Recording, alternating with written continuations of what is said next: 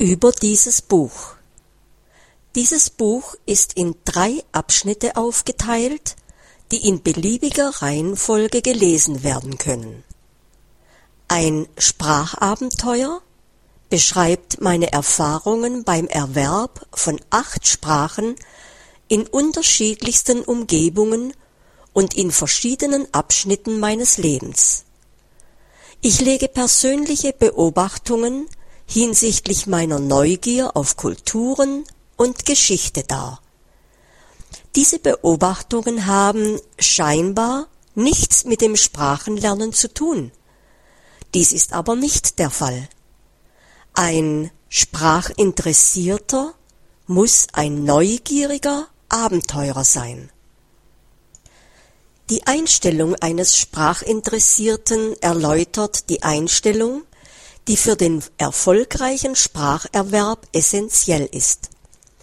Mehr als alles andere bestimmt ihre Einstellung ihren Erfolg beim Erlernen von Sprachen. Die Erläuterung dieser Einstellung untermauert die Schlüsse, die die Leser im autobiografischen Teil ziehen werden. Wie man Sprachen lernt, ist das A und O des Spracherwerbs. Möglicherweise möchten Sie diesen Teil zuerst lesen. Dennoch sollten Sie das ganze Buch lesen, um vollständig zu verstehen, welche Anforderungen nötig sind, um sprachbegabt zu werden.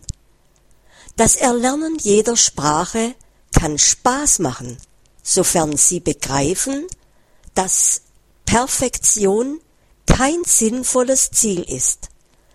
Sie lernen die neue Sprache ständig weiter und verbessern sich darin, während sie sie verwenden. Daher sollte der Lernprozess so früh wie möglich auf echter und netter Kommunikation aufgebaut werden.